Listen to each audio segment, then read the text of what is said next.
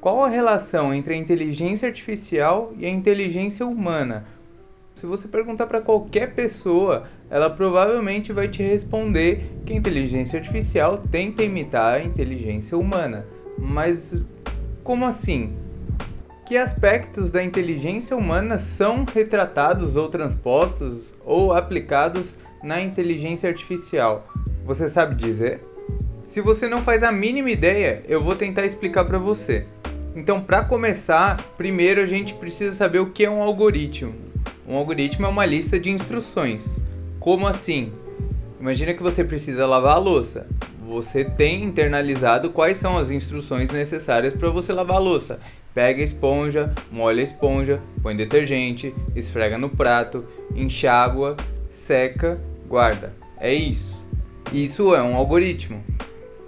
Quando você usou essa lista de instruções para lavar a louça, esse algoritmo executou funções motoras de planejamento e de memória procedural.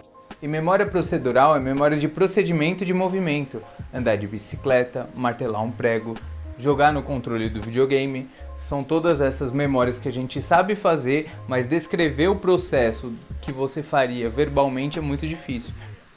Você pode tentar. Descreve como é andar de bicicleta. Sei lá, eu faço uma força com meu pé esquerdo enquanto eu contrabalanço meu peito para o lado direito e o guidão para o lado esquerdo. Depois eu inverto. Meio difícil, meio complicado, meio ruim.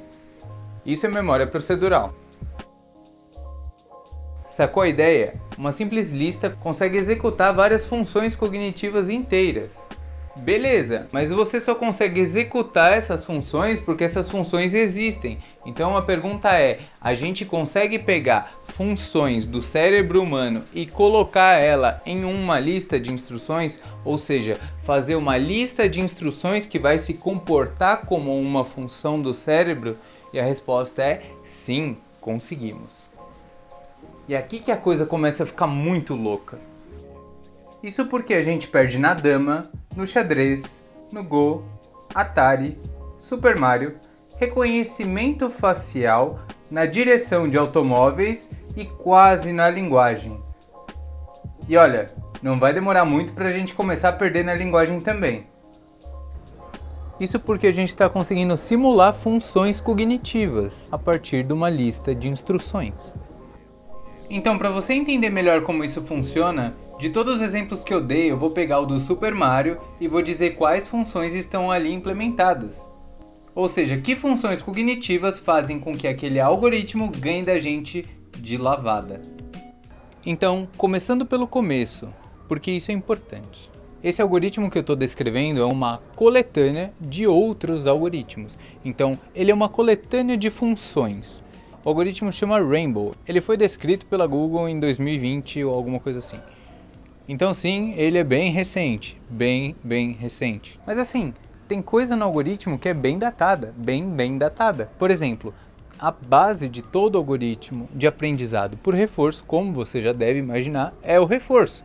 E o reforço foi primeiramente descrito, não o reforço em si, mas um aprendizado condicionado pelo reforço. Foi descrito primeiramente pelo Skinner. Sim, o Skinner, a gente citou ele no episódio de ciências cognitivas. A grande sacada do Skinner foi um tipo de aprendizado que é moldado da seguinte forma: se você faz um comportamento que é o que eu quero observar mais, você ganha uma recompensa. Pode ser uma comida, pode ser dinheiro, pode ser qualquer coisa desse tipo que tem um valor para você. Se você não faz o que eu estou querendo que você faça, você ganha uma punição. Só isso. Fez o que eu quis, ganha bônus. Fez o que eu não quis, punição onde isso está aplicado na realidade. Vamos supor que o seu cachorro está latindo incessantemente assim que chega uma visita no portão. E você quer que ele não faça isso. E você pega ele no colo e passa a mão nele para ele se acalmar e não fazer isso nas próximas vezes que vier visita. Não, não, está completamente errado. O que você está fazendo é reforçando positivamente o seu cachorro e ele vai repetir aquele comportamento, ele vai fazer mais daquilo. O correto nesse caso seria você borrifar água no focinho dele. Vai causar um incômodo, mas nada demais. E aquele comportamento tende a ser extinto ao longo do tempo. Sim, bem-vindo a mais um episódio de Neuropet. Mas voltando, essa é a base de todo algoritmo de aprendizado por reforço. Você precisa descrever quais são as coisas que vão ter uma recompensa e quais são as coisas que não vão ter uma recompensa. Então pensa no jogo do Super Mario. Você tem que sempre andar para o final da tela, sempre andar para a direita, ou na maior parte das vezes você vai ter que andar para a direita, porque o final é a direita. Então, me parece interessante você colocar que ele ganha pontos se ele anda para a direita. Beleza. Outra coisa, ele pode pegar cogumelo, estrela ou flor e ele cresce, ele ganha poderes. Capa também, capa também. Então assim, para qualquer coisa dessas que ele pegar, ele também vai ganhar pontos. Agora, se ele tiver grande e diminuir de tamanho, aí ele perde pontos. Outra coisa útil é ver se ele fica parado. Pode ser que ele fique parado. Isso é péssimo, porque ele não vai chegar no final da fase. Então, você pode ver se ele vai ficar parado a cada uns 10 segundos. Se ele não sair do lugar, perde ponto. Que mais? Que mais? Pegar a bandeira do checkpoint. No meio da tela ou em algum lugar no meio da tela vai ter uma bandeirinha do checkpoint. Se você pega, você cresce de tamanho também. Então, se ele pegar a bandeirinha, ponto para ele. E aí, por fim, matar inimigo. Claro, Super Mario, você tem que pisar na cabeça da tartaruga e chutar ela na cara das amigas. É esse é o jogo. Só que, se você colocar um ponto muito alto para matar a tartaruga, ele pode ficar preso em certa parte da tela. Ele pode matar as tartarugas todas daquela parte, ir um pouquinho para frente, voltar e matar de novo as mesmas tartarugas. Isso é péssimo, porque você não termina a tela nunca, e você não quer isso. Beleza, essa é a base do algoritmo. Então você já definiu o que é bom fazer e o que não é bom fazer. Qual é a próxima parte desse algoritmo Rainbow? A próxima parte é a restrição de tela. Pensa o seguinte, você não precisa ter um foco na tela inteira, não faz sentido. Vai falar, não, faz sim, eu preciso ter o foco. Não, não faz, você nem a sua retina faz isso. A sua retina ela tem um ajuste focal no tamanho de um polegar. É muito pouco, é muito pouco e nem por isso você deixa de conseguir fazer as coisas que você faz normalmente. Esse ajuste focal, essa área onde tem um processamento dedicado para ela é muito pequena. Então a gente vai fazer isso, a gente basicamente vai pegar onde está o Mario e vai fazer um quadrado grande em volta dele, mas não do tamanho inteiro da tela, porque não precisa olhar para a tela inteira, e a gente só vai olhar o que acontece ali dentro. A gente vai tomar uma ação com o que acontece ali naqueles arredores. E só isso, não precisa olhar a tela inteira, está tudo certo. Com isso, a gente implementou uma função análoga à da retina. Próximo, cor. Para que, que o personagem precisa enxergar cor? Pensa bem, você vai ter uma quantidade muito grande de pixel e aí você vai ter que definir qual vai ser a sua melhor ação com base em várias possibilidades. Se você não tiver cor, você tem menos possibilidades e é mais fácil você tomar uma ação. Pensa nas tartarugas verde, vermelha e amarela.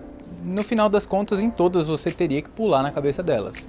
Então não importa muito a cor dela. Talvez você tenha que pular mais vezes. Ou talvez você não consiga matar ela pulando na cabeça dela, mas você vai ter que pular. Então, é isso. Tubo também. Tem algum tubo que é de uma cor específica que você consegue descer e tal. Mas no final das contas, essa condição não é necessária para você fechar a tela. Então, a gente descarta ela. E o processamento fica muito mais fácil. Ponto positivo. Isso não é bem um análogo do cérebro humano, né? Mas eu deixei só de curiosidade mesmo. A outra é legal. O seu cérebro é uma máquina de fazer predição. Predição. Quer dizer que a todo tempo ele está tentando antecipar o que vai acontecer. Por quê? Porque isso é uma vantagem adaptativa. Beleza. Agora, disso aqui, desse conceito de antecipação, a gente dá um pequeno salto para um Nobel de Neurociência e Economia, Neuroeconomia, que é o Daniel Kahneman. O que o Kahneman vai dizer é que essa antecipação ela é feita por dois sistemas, sistema 1 e sistema 2, onde o sistema 1 ele é um sistema de atualização mais rápida e o sistema 2 ele é mais lento. Um é mais automático, o 2 ele é mais complexo, mais elaborado.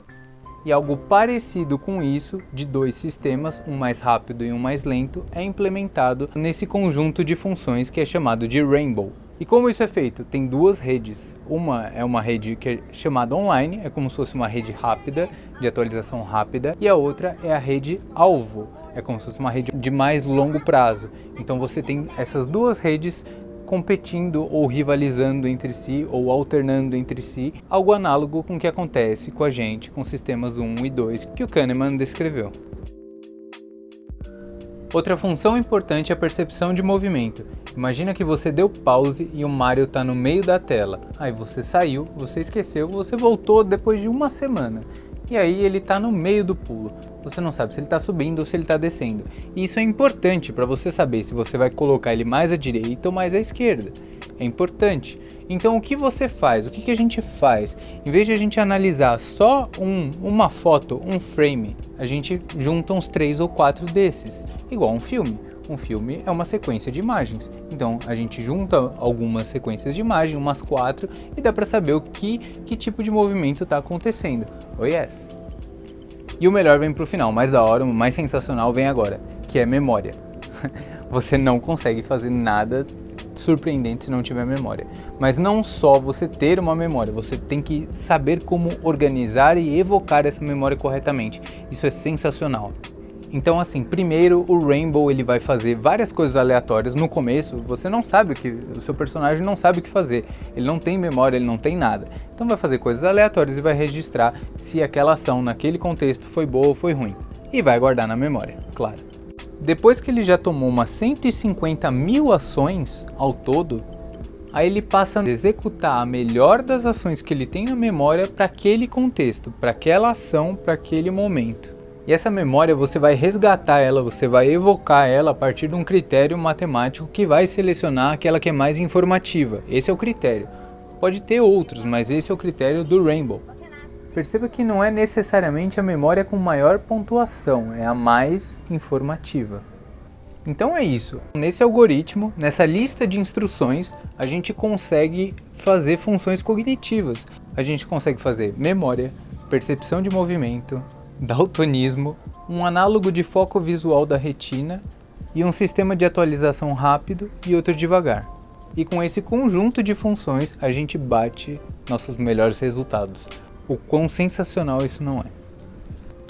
Agora a pergunta final que vai ficar, e vai ficar mesmo, é a seguinte: a gente tem um algoritmo que vence a gente numa dama, num xadrez, e a gente tem outro algoritmo que faz a gente conversar com ele. Você tecla, escreve, ele responde e responde muito bem. Ele mente, ele tem sarcasmo.